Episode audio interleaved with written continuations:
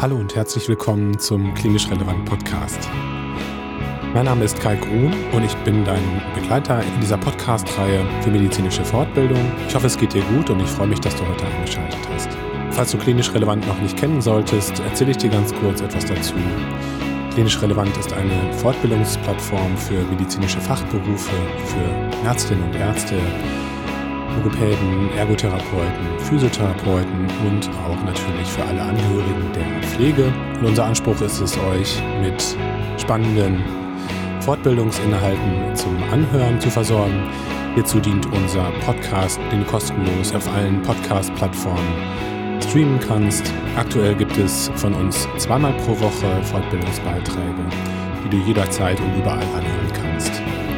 Darüber hinaus gibt es auf klinischrelevant.de auch eine Fortbildungsakademie, auf der du weitergehende Online-Fortbildungskurse buchen kannst. Aktuell findest du vier Kurse, davon zwei primär für Angehörige der Pflegeberufe und zwei für Ärztinnen und Ärzte. Die ärztlichen Fortbildungen sind zudem CME zertifiziert und zum Schnuppern haben wir uns überlegt, dass wir euch den aktuellen Fortbildungskurs zum Thema medikamentöse Epilepsiebehandlung schenken möchten, damit ihr euch das Ganze einmal anschauen könnt. Heute darf ich euch mal wieder einen Beitrag aus dem Bereich der Pflegewissenschaft ankündigen. Die Podcasts werden hier immer gestaltet von Professor Markus Wibbeler von der Hochschule für Gesundheit in Bochum. Und er hat sich heute an ein schwieriges Thema gewagt. Es geht nämlich um sexuelle Übergriffe in Pflegeberufen. Und ich finde, Markus hat es ganz gut geschafft, einen Überblick zu geben darüber, insbesondere wie man sich in solchen Situationen verhalten kann, als einzelne Person, aber auch im Team, auf der Station oder im ambulanten Pflegedienst. Deswegen kann ich euch allen nur empfehlen, mal genau zuzuhören und euch auch ja, für eure berufliche Situation einmal Gedanken darüber zu machen, wie man am besten mit solchen unangenehmen Situationen kann. Ich wünsche euch auf jeden Fall viele wichtige Erkenntnisse beim Hören dieses Podcasts. Herzlich willkommen zu Klinisch Relevant, wieder mit einem Beitrag aus dem Themengebiet der Pflegewissenschaft. Mein Name ist Markus Hübbeler und ich habe hier an der Hochschule für Gesundheit eine Professur für klinische Pflegeforschung.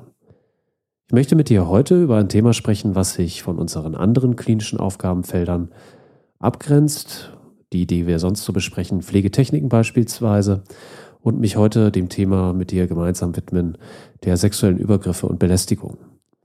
Warum ist dieses Thema relevant? Nun, wir arbeiten alle in einem sehr körpernahen Beruf und deswegen haben wir wahrscheinlich mehr oder weniger Erfahrung schon mit diesem Thema gehabt. Und ich möchte dir heute ein bisschen was darüber erzählen, welche besonderen Risikokonstellationen es gibt, welche Gründe vielleicht auch dafür vorliegen, was du tun kannst und dir vielleicht ein paar Hinweise geben, was du sozusagen in deinem eigenen Berufsumfeld vielleicht tun kannst, um zukünftig auch solche Situationen zu vermeiden. Ja, vielleicht ein paar Worte dazu, warum das Thema für uns besonders relevant sein sollte. Wir haben ja in den letzten Jahren auch immer wieder das Thema auf der Agenda gehabt. Jetzt nicht wir direkt von klinisch relevant, aber gesellschaftlich. Wir erinnern uns dabei an die MeToo-Debatte, die ja insbesondere auch Schauspielerinnen und Schauspieler betraf oder auch aus dem Modelbereich, wo deutlich wurde, dass also hier Machtmissbrauch stattfand und der auch kombiniert mit sexuellen Übergriffen. Aber im Unterschied vielleicht zu diesen Berufen haben wir es natürlich in der Pflege mit einem sehr komplizierten Umfeld zu tun. Denn wir können natürlich häufig nicht immer ganz so einfach unterscheiden, wo fängt sexuelle Belästigung, sexuelle Übergriffe, wo fangen die an, wo hören die auf, weil wir natürlich sehr körpernah arbeiten müssen, was insbesondere häufig auch die Versorgung des Intimbereichs betrifft. Und wir es auch häufig mit Menschen zu tun haben, die natürlich im Bewusstsein eingeschränkt sind, also sozusagen bewusste Entscheidungen weniger gut reflektieren können, zum Beispiel unter dementiellen Veränderungen leiden. Und da stellt sich natürlich immer die Frage, ja, wie gehen wir damit um? Wo fängt das an? Wo hört das auf? Darüber hinaus natürlich aber auch das Thema in den eigenen kollegialen Reihen, wo vielleicht auch Kolleginnen und Kollegen hm, sich schon auf dem Weg befinden, hier unangenehme Scherze beispielsweise fallen zu lassen. Und in dieser Mengenkonstellation ist es nicht immer einfach, sich als Pflegefachkraft so durchzubewegen, dass man sagt, ich stehe zu dem ja, Intim, zu der Intimsphäre, die ich mir selbst gesetzt habe, zu meinem eigenen Rahmen, den ich dabei wichtig finde und weiche davon nicht ab. Also es ist sicherlich in dieser Konstellation immer ganz besonders schwierig und deswegen wollen wir dazu heute noch ein paar Worte verlieren. Denn das ganze Thema fängt natürlich schon da an, wo man sich selbst immer wieder sagt, Berührung gehört zum Berufsbild dazu und man muss natürlich auch gewisse Toleranzen diesbezüglich entwickeln. Denken wir an die Intimspflege, so ist es ja gerade als Berufseinsteiger am Anfang eine sehr ungewohnte Situation. Man muss sich mit Ausscheidungen auseinandersetzen, vielleicht auch ja eben sehr unhygienischen Situationen im Allgemeinen und fängt dann an, sich in so eine ja, Schleife zu begeben, wo man halt weniger empfindlich sein möchte diesbezüglich. Das heißt, je mehr man von diesen Situationen gesehen hat, desto eher ist man natürlich auch ein bisschen abgestumpft und versucht das Ganze dann nicht mehr so bewusst wahrzunehmen. Und dieser Prozess ist natürlich auch begleitet von anderen Entwicklungen der Gewöhnung. Und dazu kann es zum Beispiel auch gehören, dass man bei der Frage, ist das jetzt hier eine sexuelle Anspielung, ein sexueller Übergriff, auch schon nicht mehr so ganz genau hinschaut, aber trotzdem davon emotional immer wieder berührt wird. Und das sollte uns immer ein Warnsignal sein, dass wir vielleicht hier zu wenig zu uns selbst stehen und eben die Frage klären müssen, was macht das eigentlich mit uns, wie reagiere ich darauf adäquat und welche Optionen habe ich eigentlich. Dazu gehört zum Beispiel auch so eine Situation, wo es eben dazu kommt, dass ein Patient, ein Klient nicht körperlich so eingeschränkt ist, dass er seine Intimpflege nicht selbst durchführen kann, aber zum Beispiel danach verlangt, dass es halt eben übernommen wird. Und dieser Missbrauch pflegerischer Leistung wird dann häufig dann ja auch noch so argumentiert, dass andere Kolleginnen und Kollegen das zum Beispiel tun, nur dass man das selbst in dem Moment dann ablehnt als Pflegefachkraft. Und da ist halt eben die Frage, wie gehe ich damit um? Ist das schon, gehört das schon dazu oder ist das eher etwas, das so im Alltag ganz normal ist? Und da schließe ich mich eben mit dem Bild an, was ich eingangs skizziert habe, dass ich glaube, dass halt hier schnell die Grenzen auch nicht mehr so klar sind, aber uns deswegen nicht immer weniger oder nicht, nicht, also es ist nicht immer bedeutet, dass wir deswegen weniger belastet sind, sondern trotzdem es für uns ein ernstes Thema ist, was vielleicht sogar mit Bauchschmerzen, Angst, Scham oder auch Traumatisierung einhergehen kann. Und deswegen ist es natürlich umso wichtiger, dass wir versuchen, das Thema auch für uns innerlich einmal zu ordnen. Und das versuchen wir heute mal gemeinsam zu tun. Auch zum Beispiel Erektionen, die im Rahmen einer Körperpflege auftreten können, gehören sicherlich schon zur Irritation dazu, wo es die Frage dann gibt, was, was tue ich damit? Viele erfahrene Pflegefachkräfte, die langjährig im Büro und Beruf sind, die sagen vielleicht zu einem, ja, das ist doch völlig normal, stell dich nicht so an. Und äh, dann gibt es aber natürlich auch Situationen, wo ich mich dem Intimbereich sehr intensiv nähern muss, weil hier eine Katheterpflege zum Beispiel notwendig ist oder weil es Druckstellen in dem Bereich gibt. Und auch da irgendwie muss ich versuchen, einen eigenen Umgang zu finden. Und grundsätzlich erstmal für sich anzuerkennen, dass es kein einfaches Thema ist, sondern dass das schon mit Sensibilität und auch einer eigenen, einem eigenen Anspruch an die Teamsphäre verbunden ist, ist erstmal wichtig. Und der erste wichtige Fehler im Bereich der Pflege, der immer wieder gemacht wird, ist, dass man sich in der Kultur, also das, was sozusagen das Team ausmacht und wie man mit dem Thema Sexualität, sexuelle Übergriffe, sexuelle Belästigung umgeht, dass sich das häufig nicht an den Schwächsten festmacht, also den Kolleginnen und Kollegen, die noch neu sind, die noch unerfahren sind, die vielleicht eben gar nicht wissen und, und vielleicht noch nie darüber gesprochen haben, wie man damit eigentlich umgeht, sondern dann eher an den Stärksten wird sich orientiert. Das heißt, ich habe halt die gestandenen Pflegefachkräfte, die mir dann zum Beispiel vielleicht relativ schnell erzählen, naja, das ist überhaupt nicht schlimm, das passiert ja alltäglich und so ein bisschen diese Mentalität haben, das gehört zum Berufsbild dazu, reißt sich zusammen, denkt nicht lang drüber nach. Und genau das ist natürlich der Fehler. Denn eine gute Strategie, mit diesem Thema umzugehen, orientiert sich vor allen Dingen an den Schwächsten. Und die Schwächsten sind, wenn man das mal ganz einfach klassifizieren will, das ist natürlich facettenreicher, ohne Frage, sind zum Beispiel diejenigen, die neu in den Beruf kommen, also die Auszubildenden, die Schüler, die Studenten oder auch diejenigen, die jetzt relativ frisch examiniert sind. Und die müssen bei diesem Thema insbesondere mitgenommen werden. Und das Wichtigste dabei ist natürlich immer, dass wir darüber reden und einen offenen Umgang finden. Das heißt, wir stellen schon damit sicher, dass wir Ansprechpartner sind, auch für ein Thema, was für die meisten Personen auch mit einer gewissen Scham verbunden ist.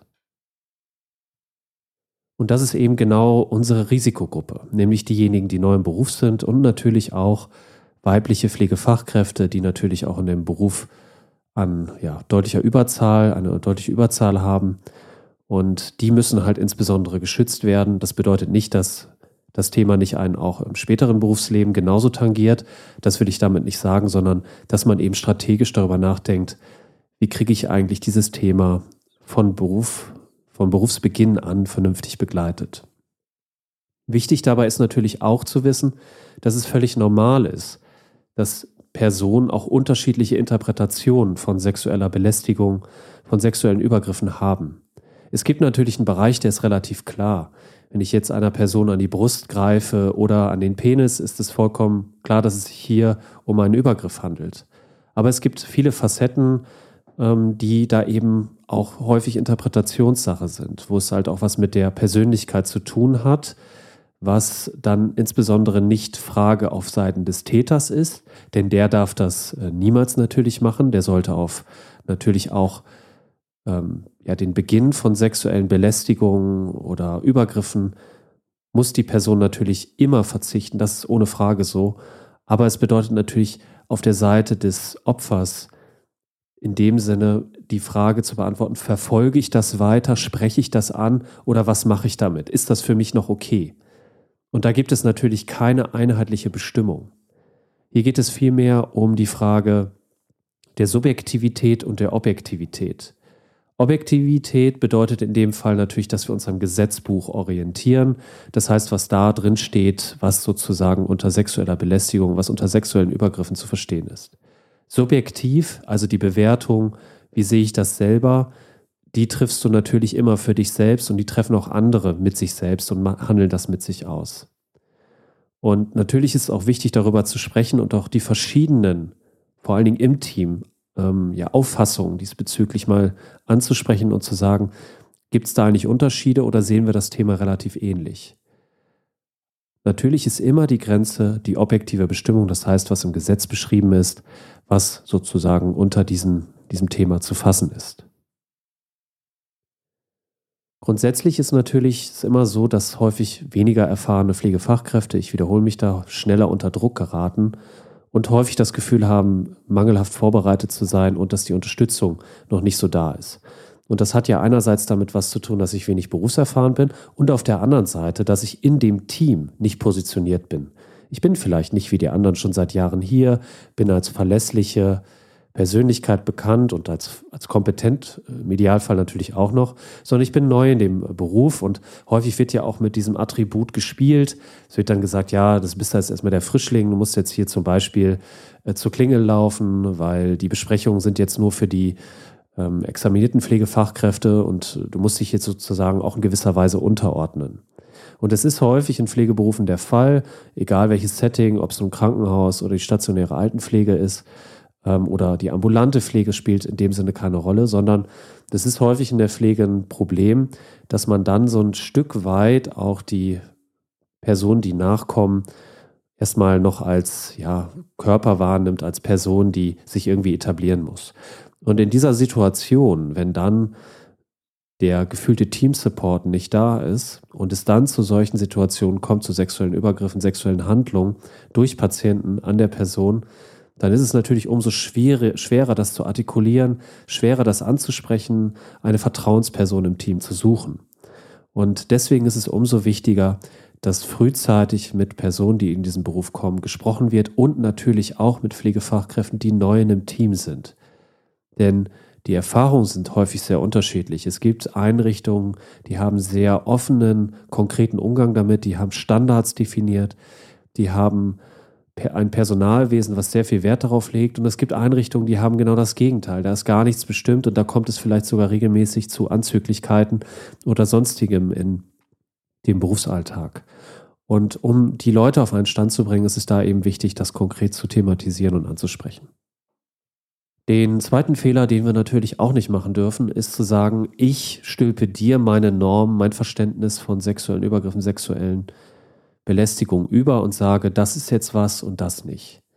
Das ist jetzt erstmal als normaler Kollege nicht meine Aufgabe, das zu bewerten, sondern wir gucken uns die Situation konkret an und wenn es die andere Person belastet, muss das thematisiert werden.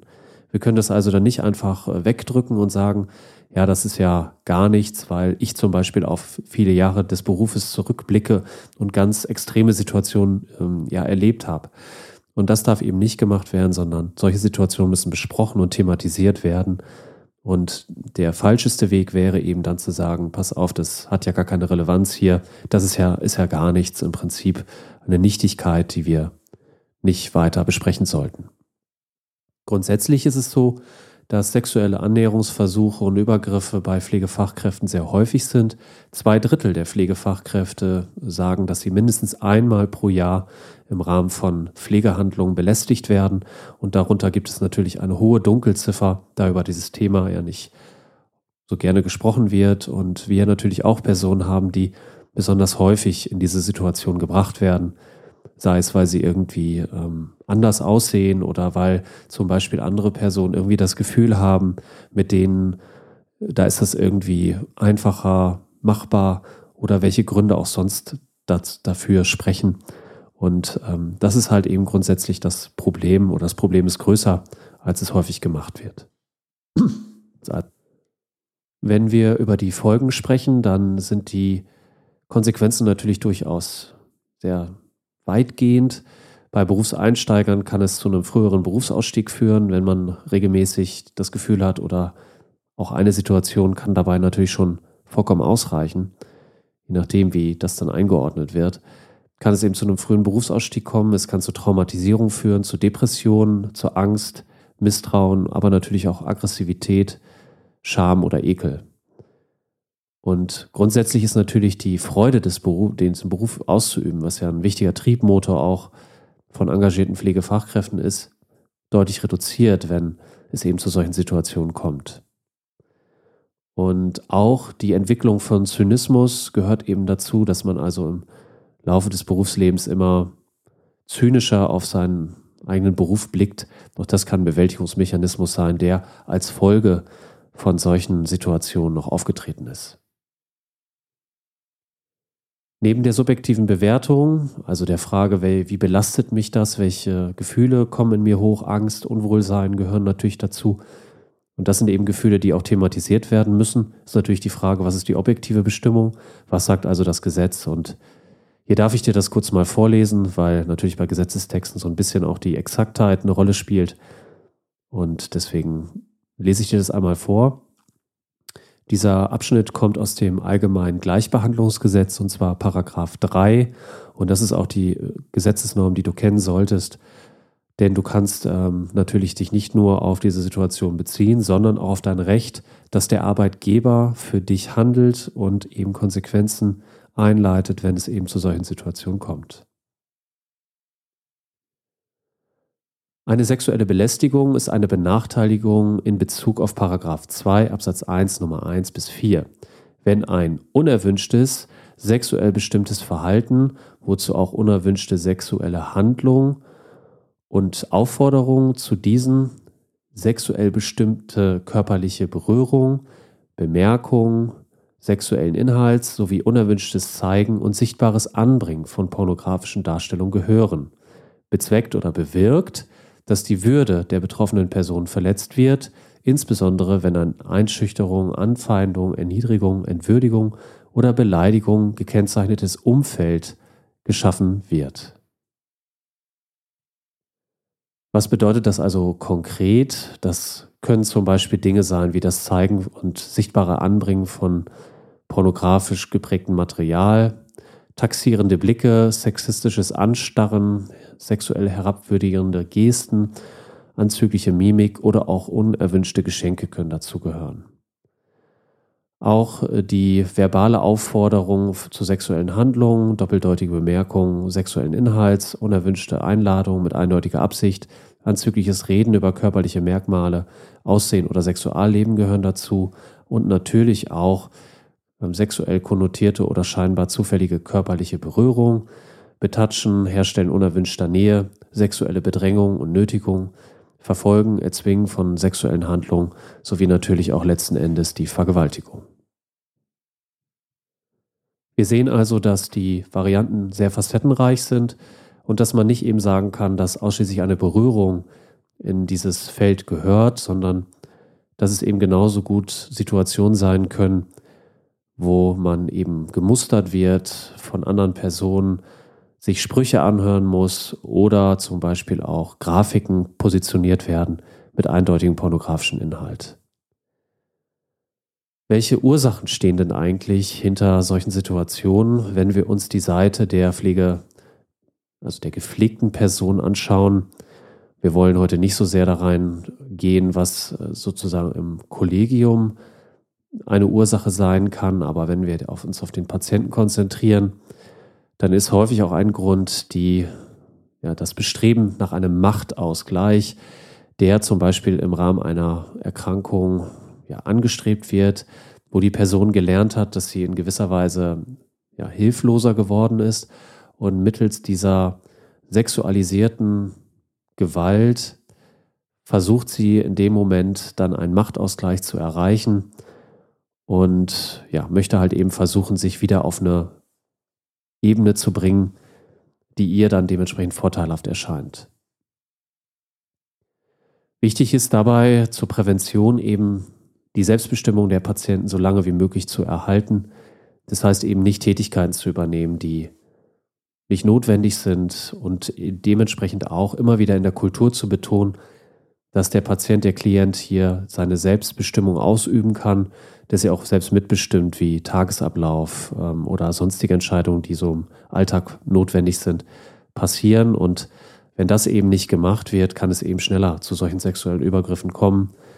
Das ist natürlich vor allen Dingen auch in der Langzeitpflege relevant, aber genauso gut kann das auch bei längeren oder mittelfristigen Krankenhausaufenthalten ein wichtiges Thema werden.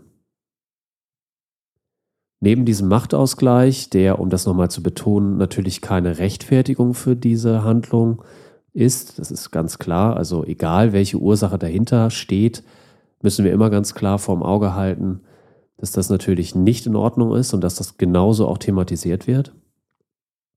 Kann ein weiterer Auslöser von solchen Übergriffen eben der, Fange, der mangelnde Raum dafür sein.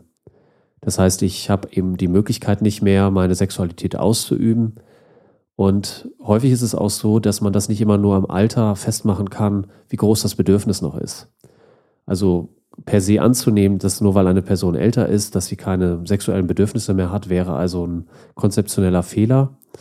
Und hier muss eben geschaut werden, wie kann eben dafür gesorgt werden, dass hier auch ein Raum besteht und Dafür ist es natürlich wichtig, dass man über das Thema spricht mit dem Klienten, mit dem Patienten, das vor allen Dingen natürlich im Kontext der Langzeitpflege. Und dass man dementsprechend auch Situationen oder Möglichkeiten schafft, hier Sexualität auszuleben.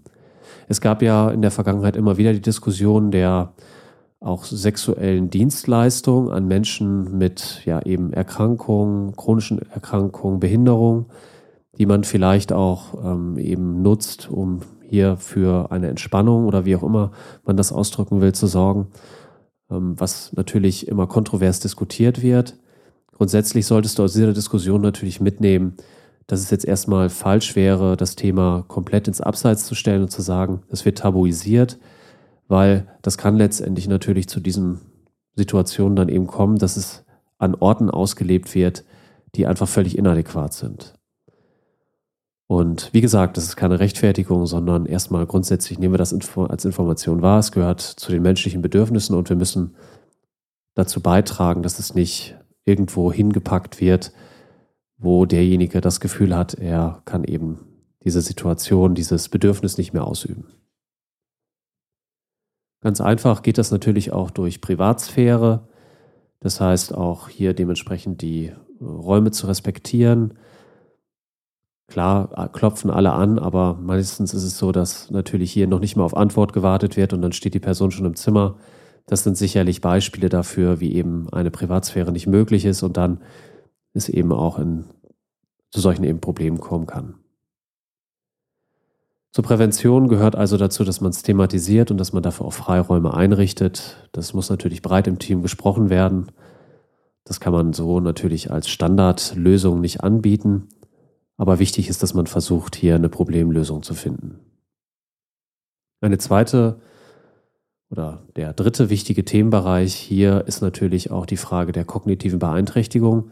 Das heißt, wie ist es eigentlich bei Menschen mit einer demenziellen Veränderung? Wie ist es bei Menschen mit einem deliranten oder in einem deliranten Zustand? Wie ist denn das, wenn also hier solche Situationen eintreten? Auch hier ist es natürlich so, dass vielleicht die Ursache in einem neurodegenerativen Geschehen liegt, aber dass natürlich die Situation deswegen nicht weniger bedeutsam für die Pflegefachkraft oder auch deswegen gerechtfertigt ist. Das heißt also, es ist nicht okay, wenn eben solche Situationen auftreten und das muss dementsprechend auch in diesen Situationen ganz klar artikuliert werden. Man sollte sich natürlich dann die Frage stellen, was machen wir damit, wenn wir also regelmäßig solche Situationen haben, bei einem Patienten zum Beispiel, ist es vielleicht irgendwie möglich, diese Kontextualisierung irgendwie zu verbessern, dass eben die Person vielleicht besser erkennt, dass ähm, hier der Ort, die Person, die Zeit nicht angebracht ist, um solche Situationen ja, einzuleiten, sexuelle Handlungen einzuleiten. Das kann manchmal sein, dass man irgendwie versucht, nochmal zu betonen, dass man eben hier die Pflegefachkraft ist und nicht vielleicht die Ehefrau oder auch äh, zu versuchen, die Person eben zu, zum Zeit und Ort zu orientieren. Das ist natürlich aber in späteren Stadien immer schwerer. Dabei könnte man dann versuchen, wenn das eben immer schwerer gelingt, auf wirklich sehr, ja, wie soll man sagen, sehr offen ersichtliche Merkmale zu setzen, indem man vielleicht versucht, stärker männliche Kollegen äh, bei der Pflege dieser Person einzubinden, weil sie dann eben besser erkennen kann, dass es jetzt hier kein sexuelles Angebot ist. Bei Personen eben mit einer neurodegenerativen Erkrankung, also einer demenziellen Veränderung. Wenn das dann irgendwie auch alles schwierig ist und es halt immer zu solchen Situationen kommt, dann muss man eben diskutieren, was man ansonsten tun kann.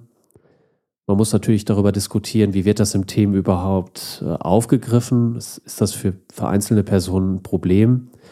Dabei eignet sich natürlich teilweise eine Teambesprechung, aber auch hier haben wir wieder diese Bescham, also schamhafte Situation, dass ich mich dann offenbaren muss. Deswegen wäre auch das besser, wenn, wenn das auch von, also unter vier Augen besprochen wird, zwischen zum Beispiel der Führungskraft und den Personen oder der Pflegefachkraft, die die Bezugspflege dort ähm, ausübt, dass hier geklärt wird, okay, gibt es Kolleginnen und Kollegen hier in dem, in der Pflegesituation, die darunter, also die damit echt Probleme haben. Darüber hinaus ist es wichtig, dass du dich immer abstimmst. Wenn es also eben bei Personen wiederholt dazu kommt, und das ist wahrscheinlich natürlich häufig in der Langzeitpflege so, aber natürlich genauso im Krankenhaus kann das auftreten oder in der ambulanten Pflege, dass wir uns immer wieder daran erinnern, dass wir solche Problembereiche auch dokumentieren und auch in eine Pflegeprozessplanung führen, an die sich dann natürlich auch alle halten. Und dabei geht es natürlich zum Beispiel um die Frage, wird die Intimpflege bei der Person übernommen oder nicht. Und die sollte sich natürlich an dem Bedarf orientieren und nicht äh, nach dem sexualisierten Wunsch. Und das muss eben besprochen werden im Team und dann müssen sich auch alle Kolleginnen und Kollegen einheitlich daran halten, damit, ähm, damit nicht zum Beispiel wieder einzelne andere das Problem haben, wenn jetzt hier ähm, gesagt wird, nee, das ähm, machen sie selber und dass da eine einheitliche Linie drin ist. Das hilft einfach Probleme zu vermeiden und immer wieder Kolleginnen und Kollegen mit dem Problem zu konfrontieren, ja, aber ich mache das bei dem auch. Und das wäre dementsprechend der Weg, den wir gehen sollten, dass das einheitlich abgesprochen wird und da nicht zu Irritationen, dann eben, dass es nicht zu Irritationen kommt. Was kann ich noch tun? Das Allerwichtigste ist, dass du dir selbst auch keine Schuld gibst. Das heißt, wenn es zu so etwas kommt, stell dir nicht die Frage zuerst, naja, hätte ich hier irgendwas machen können oder habe ich da irgendwas angedeutet oder es liegt irgendwie in meinem Beruf oder vielleicht habe ich irgendwie einen anderen Ablauf gehabt oder habe ich mich irgendwie komisch angezogen oder so etwas. Das wäre der falsche Weg. Gib dir selbst niemals die Schuld und nimm deine eigenen Gefühle und Wahrnehmung ernst. Falsch wäre dementsprechend, sie auch zu verdrängen, zu sagen, naja, das muss ich hier schon irgendwie aushalten, das spreche ich gar nicht an. Nimm das für dich an, erkenne, es ist für dich ein Problem und sprich mit Kolleginnen und Kollegen darüber.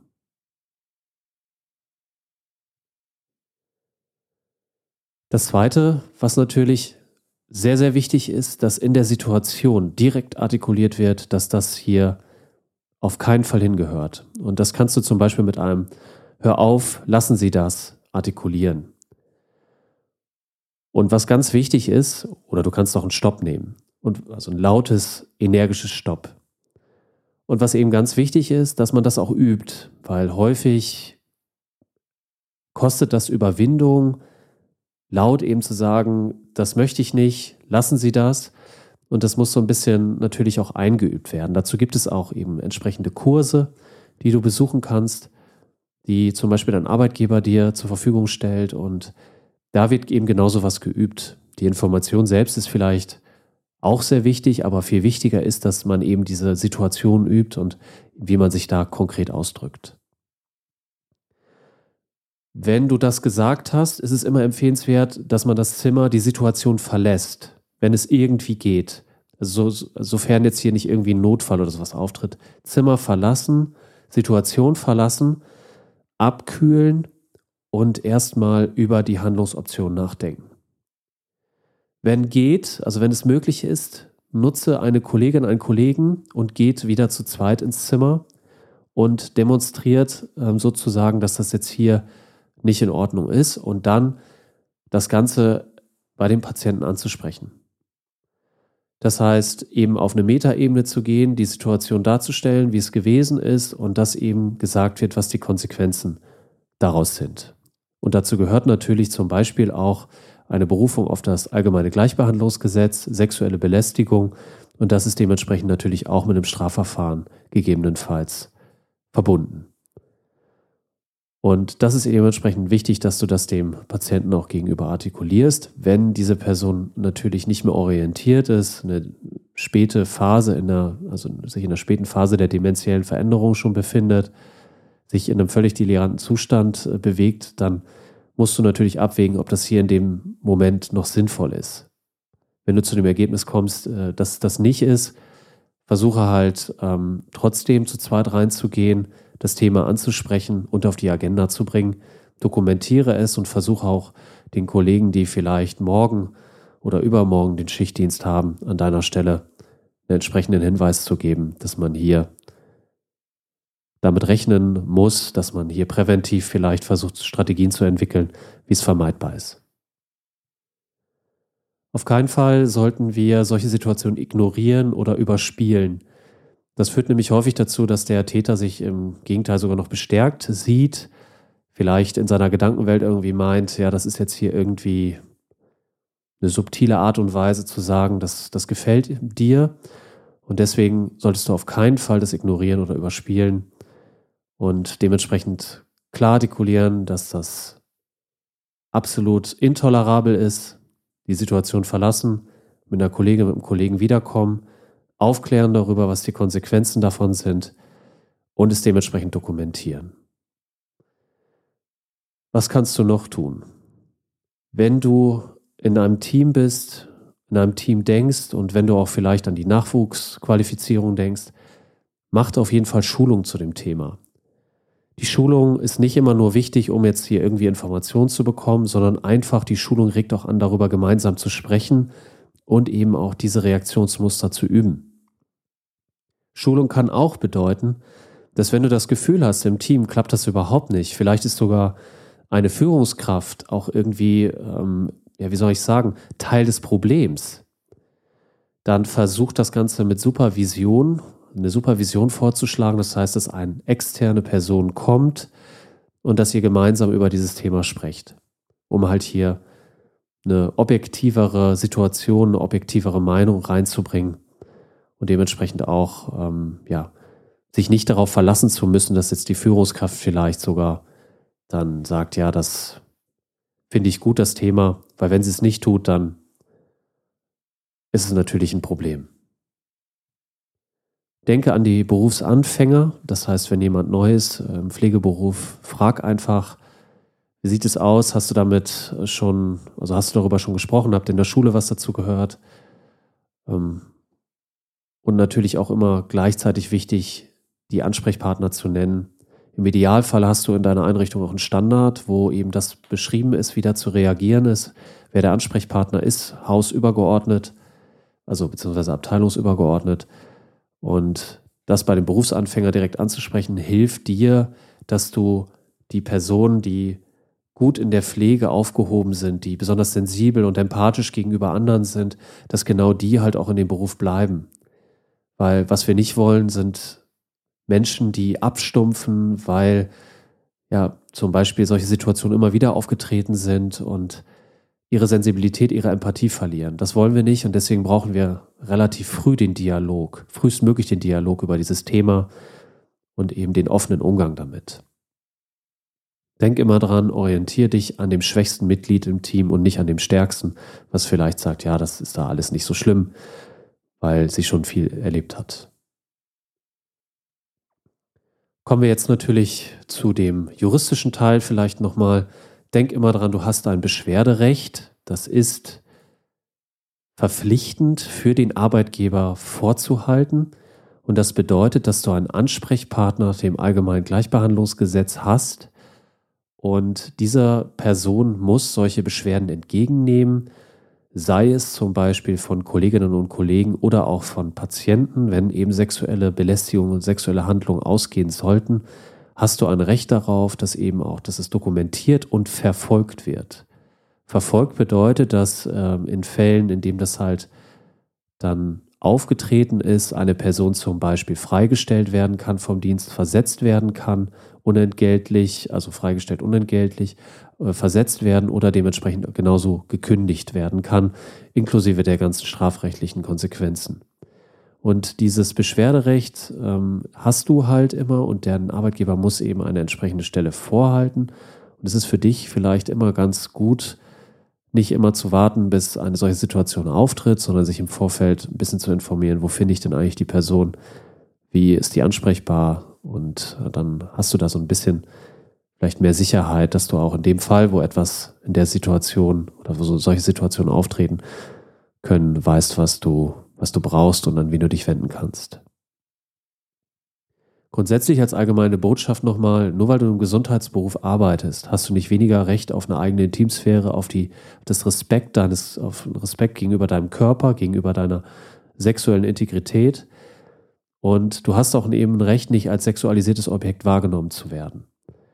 Warum sage ich das? Weil ich häufig auch das Gefühl habe, dass immer noch mit dieser Stereotype gearbeitet wird. Die sexy Krankenschwester, solche Sachen gehören dazu, dass auf Karnevalsveranstaltung oder äh, Halloween, was auch immer, es immer noch ein beliebtes Kostüm ist, führt halt immer wieder bei Personen dazu, dass man irgendwie das Gefühl hat, naja, ich kann hier Grenzen schneller überschreiten. Und das ist auf jeden Fall 130-prozentig abzulehnen. Und das musst du halt auch versuchen, dir immer wieder selbst zu sagen, um dich zu stärken. Und dass, wenn du das Gefühl hast, ich bin dadurch belastet, verfolge das Gefühl, nimm das ernst und sprich mit Kolleginnen und Kollegen darüber. Vielleicht nicht direkt im Team, sondern von Angesicht zu Angesicht. Manchmal ist auch die Führungskraft das Problem. Versuche auch da mit Supervision vielleicht zu arbeiten und wenn es ganz schlimm kommt und du das Gefühl hast, in meiner Abteilung bin ich da nicht gut aufgehoben und ich habe irgendwie schon versucht, das anzugehen, dann wechsel einfach die Stelle. Die hast du immer, diese Option und die sollte man dann dementsprechend auch nutzen. Ja, ich hoffe, ich konnte dir ein paar Informationen mitgeben zu diesem unschönen Thema, aber vielleicht ein paar Reaktionsmuster, die dir helfen können. Ist auf jeden Fall ein Thema, was hoch individuell ist und wo man natürlich nicht immer so gut allgemeine Tipps geben kann. Aber du hast auf jeden Fall gehört, ähm, was du mit deinem Beschwerderecht machen kannst. Auch ein paar Hinweise, wie man in der Situation reagieren kann. Und das Allerwichtigste ist dementsprechend zu versuchen, das zu artikulieren, sich an Personen zu wenden, und es eben nicht runterzuschlucken und darauf zu hoffen, dass es sich irgendwie von alleine regelt.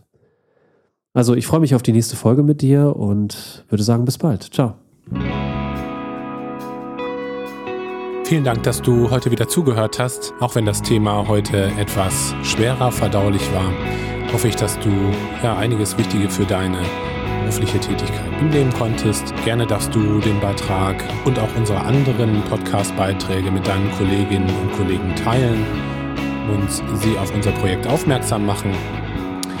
Ich würde mich sehr freuen, wenn du einmal auf unserer Online-Fortbildungsakademie unter klinisch-relevant.de vorbeischauen würdest. Und ich würde mich sehr freuen, wenn du ja mal auf unseren Social Media Kanälen vorbeischauen würdest. Gerne auch einmal den einen oder anderen Kommentar hinterlassen würdest. Und das Allerbeste wäre tatsächlich, wenn du dich einmal bei uns melden würdest unter kontakt.klinisch-relevant.de und uns sagen würdest, was du gerne für Themen hören würdest im weiteren Verlauf. Und vielleicht hast du ja auch Lust mitzumachen bei Klinisch Relevant, denn wir wollen eine offene Plattform sein für medizinische Fortbildung. Das heißt, du bist herzlich eingeladen mitzumachen und auch einmal einen Fortbildungsbeitrag bei uns zu veröffentlichen. Also keine falsche Scheu, melde dich einfach am besten per Mail bei uns und wir werden uns mit dir in Verbindung setzen. Wir freuen uns schon, wenn du beim nächsten Mal wieder einschaltest. Bitte bleib gesund, pass auf dich auf, mach's gut.